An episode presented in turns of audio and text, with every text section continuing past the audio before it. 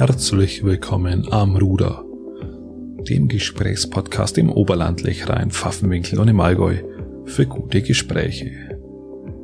Mein Name ist Christian Lori und ich unterhalte mich in dieser Episode zum letzten Mal mit Bernd Zimmer. Bernd Zimmer ist einer der bekanntesten und erfolgreichsten Künstler in unserer Region und er ist ein Maler, der deutschlandweit nicht nur aufgrund der heftigen Malerei Erfolg hatte, sondern der bis in die Gegenwart, und es zeigen etliche Ausstellungen, immer noch Erfolg hat. Wir unterhalten uns in dieser Episode über sein Herzensprojekt, die Stoa 169 in Polling, über deren Entstehungsprozess, über Unsterblichkeitsdenken und über die Zeitenwende der Kunst aufgrund von Digitalisierung. Ich wünsche euch mit dieser Episode viel Spaß und ein paar inspirierende Minuten. Sie sind ein wahnsinnig beschäftigter Mann, auch aufgrund dessen, weil Sie zurzeit die Stoa 169 erfunden haben, wenn man so will, und zurzeit nicht nur erfunden haben, sondern auch abwickeln ist vielleicht der falsche Begriff, entstehen lassen im Augenblick. Der ist eigentlich jetzt, glaube ich, der, Bauabschnitt fertig, wenn mich nicht alles täuscht. Ähm, der erste, aber immer noch wahnsinnig eingespannt sind in diesem Projekt. Was haben wir? Ich glaube, 141 Säulen sollen es werden, oder? 121 Säulen. Oder 121 Säulen sollen es werden? 11 mal 11. Also mir ist ganz wichtig die Primzahl in dieser ganzen Geschichte. Es sollte am Anfang eigentlich 13 mal 13, 169 Säulen werden. Es ist aber meinem Alter geschuldet und auch mit vielen anderen Sachen, also am meisten eigentlich meinem Alter, dass viele Künstler, die ich eingeladen hatte, da teilzunehmen, gar nicht mehr unter uns weilen und gestorben sind in der Zeit. Und ähm, oder zu alt sind, noch etwas zu machen. Es liegt daran, ich habe mir diese Store vor 30 Jahren ausgedacht, wollte das eigentlich schon vor ungefähr 25 Jahren mal bauen. Ich wollte das eigentlich zur Jahrtausendwende gebaut haben. Ähm, es hat, ist damals gescheitert an, an meinem eigenen Durchsetzungsvermögen und an finanziellen Un Unmöglichkeiten. Und äh, das hat mich aber so lange beschäftigt, dass ich jetzt eben vor 2016 nochmal ernsthaftest darüber nachgedacht habe und bin nochmal nach Indien gefahren, habe meiner Frau diese Säulenhallen gezeigt, die mir immer so vorgeschwebt sind, also in, oder besser habe denen die Säulenhallen gezeigt, wo ich auf die Idee kam, weil in Indien sehen die Säulen ganz anders aus, als wenn wir uns eine griechische Säule vorstellen oder unsere Kirchensäulen vorstellen. Ja. Die sehr, sind sehr anarchisch und erzählen eben Geschichten und sind sehr anders skulpturiert. Und damals ist mir die Idee gekommen, lad doch deine Kollegen der Welt ein oder Kolleginnen der Welt ein, jeweils eine Säule zu machen, die ein gemeinsames Dach tragen. Wir können aktuell dorthin gehen und uns das anschauen, oder ist es gerade Corona-bedingt gesperrt? Das ist momentan ist es Corona-Ding gesperrt, was okay. was ein bisschen was ein bisschen weil das ist ja komplett in der Freien. Es ist total draußen und da drin ist so ein starker Zug, ja. dass die dass Corona keine Chance hat. Aber ich wollte da mich auf keine Diskussion einlassen, sondern das wird, wird dem kategorisiert als Ausstellung oder Museum. Mhm. Es ist beides nicht, sondern es ist einfach eine Begegnungsstätte, aber es ist eben eine Begegnungsstätte und die sollte man vermeiden. Ich glaube, dass es eine okay. Bildungsstätte ist, weil ja der Zivilgesellschaft, also unserer Zivilgesellschaft eigentlich ein Bau zur Verfügung gestellt wird, der eintrittsfrei ist ja. und Künstler der Welt unter einem Dach vereint. Also sowas kriegt man nicht noch, also normalerweise ist sowas, es gibt's nicht nochmal, würde ich sagen, es gibt's nicht nochmal. Und es ist eben niedrigschwellig. Das heißt, man kann hingehen, man kann eine Spende geben oder auch nicht.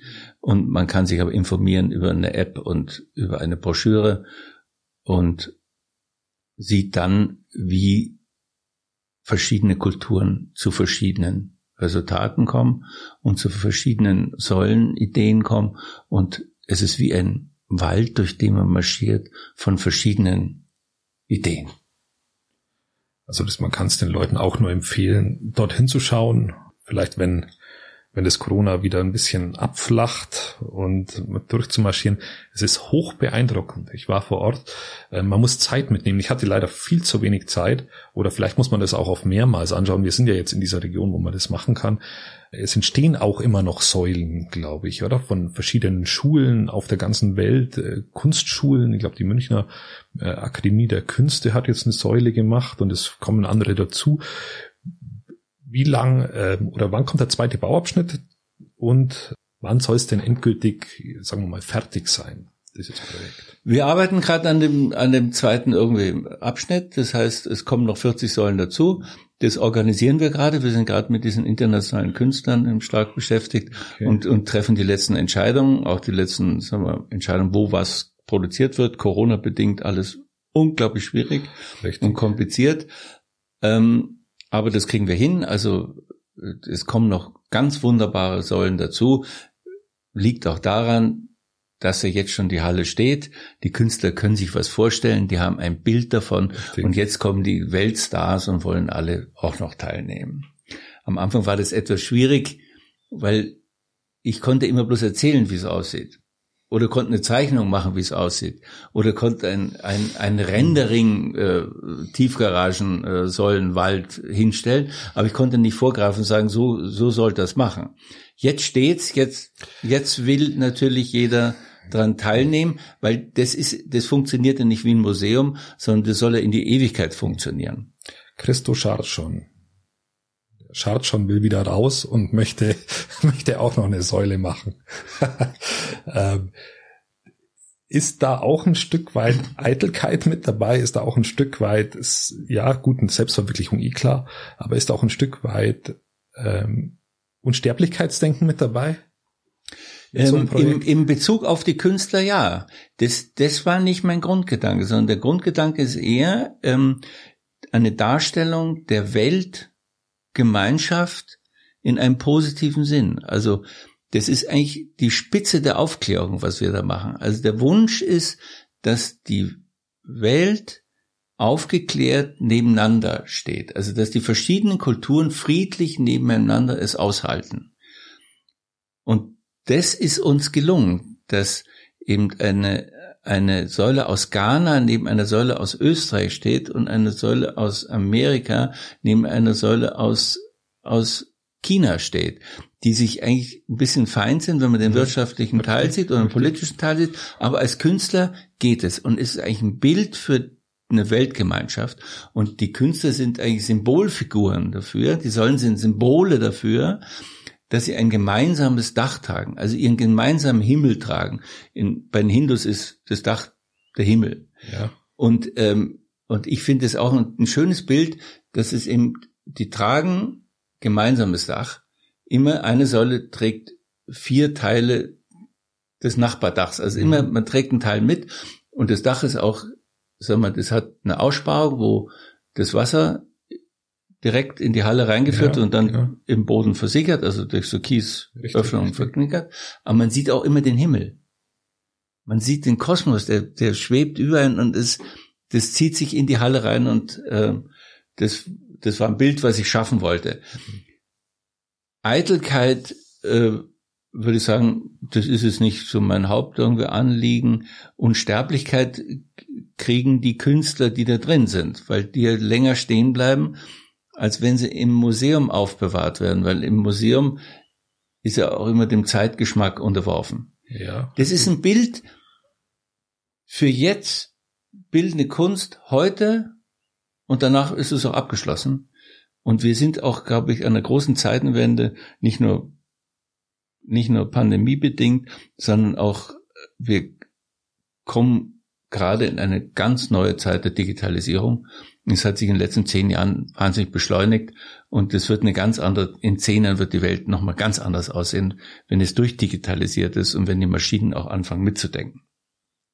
Das, diese Halle ist eben teilweise digital. Post, postdigital, wenn man so will. Nein, postanalog.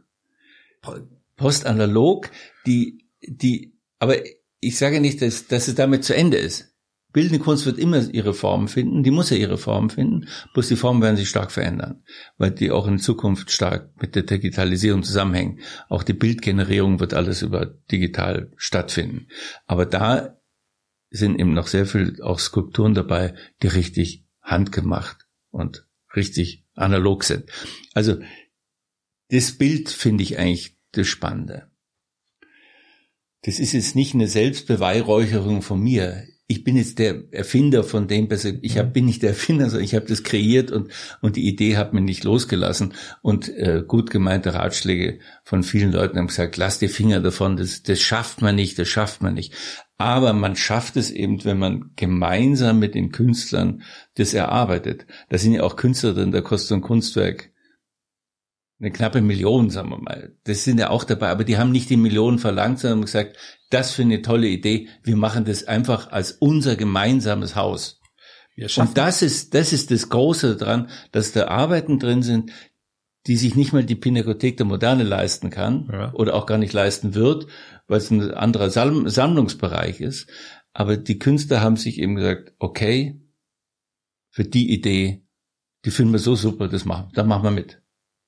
Und das ist ein Geschenk nicht an mich, sondern, an sondern das ist ein Geschenk an die Zivilgesellschaft. Weil mich wird es jetzt auch noch vielleicht ein paar Jahre geben, jetzt bin ich 73, mhm. also das kann man sich ausrechnen, dass irgendwann, äh, ja, kann es ja vorbei sein oder wird vorbei sein.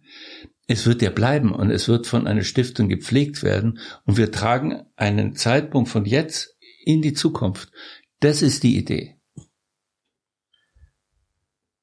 Ja, das ist ein, das ist ein sehr schöner Gedanke, vor allem, weil wir es vor Ort nicht mal schaffen, die Spielplätze der, der Kindergärten für nach den Öffnungszeiten offen zu halten, weil wir Angst vor Vandalismus haben. Ja, diese, und, die, diese Vandalen, und hier genau. Millionen Euro an Wert, wenn man so will, ähm, frei zugänglich äh, für jedermann.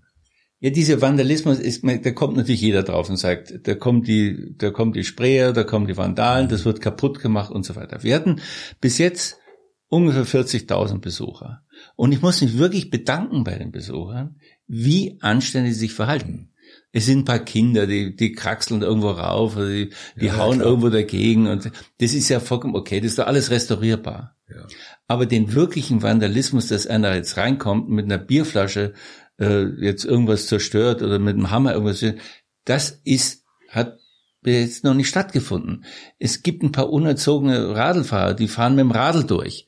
Okay, das, so what, ich meine, das, es passiert halt. Aber das sind ja keine Vandalen. Das sind einfach Leute, die keine Achtung haben ja, davor. Aspekte, genau. Aber ich muss sagen, ich bin glücklich und auch wirklich überrascht über das Publikum, das ja nicht unbedingt ein Publikum ist, was es jeden Tag in ein Museum gibt und sich moderne Kunst anschaut oder Kunst von heute anschaut, die da reingehend interessiert sind und sagen, hätte ich das gewusst, da wäre ich nie Gegner gewesen, sondern ich hätte es gleich gut gefunden. Ich, und ich finde, sie finden es heute richtig gut und lassen sich auch, sagen wir mal, davon, sagen wir, nicht belehren, sondern lassen sich darauf ein und nehmen was mit und kommen wieder. Also gerade Leute aus Schongau, Beiting, wo sie überhaupt herkommen, die waren schon fünf, sechs Mal da. Ja, man kann das auch alles nicht aufnehmen. Das ist ja auch mit der App, wenn man sich das anschaut, wenn man, oder dieses Büchlein, ich wollte es vorher noch herholen, ich habe es nicht gefunden.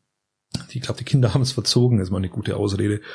Wenn man sich mit den Kunst, Kunstwerken dann auseinandersetzt, wo auch die Leute herkommen, das ist ja, wie gesagt, komplett global, ist einfach beeindruckend und man braucht mehrere Termine, weil, weil irgendwann der Kopf voll ist. Also das ist eine absolute Bereicherung ich möchte auch, möchte mich bedanken für, für uns auch, für, für diese Region. Es ist sensationell. Ich hätte eine Abschlussfrage. Welches Buch können Sie empfehlen? Als ehemaliger Verleger. Oh Gott, oh Gott, oh Gott, das ist ja Auch gerne Mehrfachnennungen. Da gibt es eine amerikanische Schriftstellerin, Kushner heißt die, die hat so ein Buch geschrieben über die 80er Jahre wie heißt das bloß, Feuertaufe oder, ah, ich weiß nicht mehr den Namen. Ähm, ich lese aber letztlich dann doch auch immer wieder, sagen wir, wissenschaftliche Literatur und Alchemie. religionswissenschaftliche Literatur. Das habe ich mal studiert und das finde ich wahnsinnig interessant. Ähm, welches Buch muss man unbedingt? Tao de King gelesen? Hm? Tao de King gelesen von Lao Tse?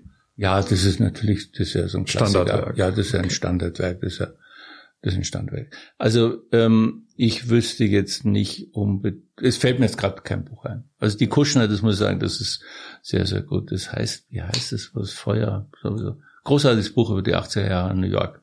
Ich such's raus und haus bei uns in die Show Notes. Herr Zimmer, herzlichsten Dank fürs Dasein und ganz, ganz viel Erfolg auf ganz unterschiedlichen Ebenen, ob es die Malerei ist, ob es die Holzbildhauerei ist oder aber auch, ob es jetzt äh, die Vollendung der Stor 169 ist. Danke fürs Dasein. Vielen Dank, vielen Dank, äh, genau. Und ich hoffe, dass die ähm, Zuhörer sich aufmachen und die Stor besuchen gehen. Genau, kann, kann man nur ans Herz legen. Danke. Schön, dass ihr dran geblieben seid bei der letzten Episode mit Bernd Zimmer am Ruder.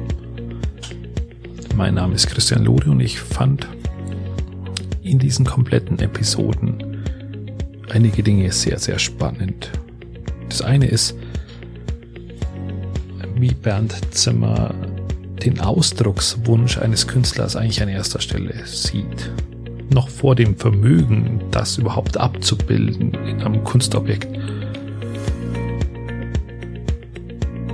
Das zweite ist den Weg wie er zur Malerei gefunden hat, als jemand, der eigentlich das Ganze auch nicht gelernt hat, nicht einen akademischen Zugang zu dem Ganzen hat und wie der Zeitgeist auch hierbei eine sehr, sehr wichtige Rolle spielt. Hierbei kann ich auch gleich auf den Podcast von Peter Meyer am Ruder verweisen, wo wir das Thema auch noch ein bisschen behandeln, wie Zeitgeist oder Ausbildung in der Kunst denn Priorität haben. Und das dritte, was ich sehr, sehr spannend fand bei Bernd Zimmer, war das Projekt Stoa 169. Und das Ganze, weil es eigentlich ein Projekt in unserer Region ist, das auf der Welt einzigartig ist.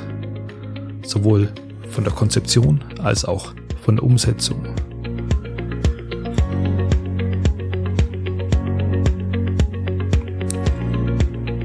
Ich wünsche euch eine gute Zeit. Alle zwei Tage kommt ein neuer Podcast am Ruder raus.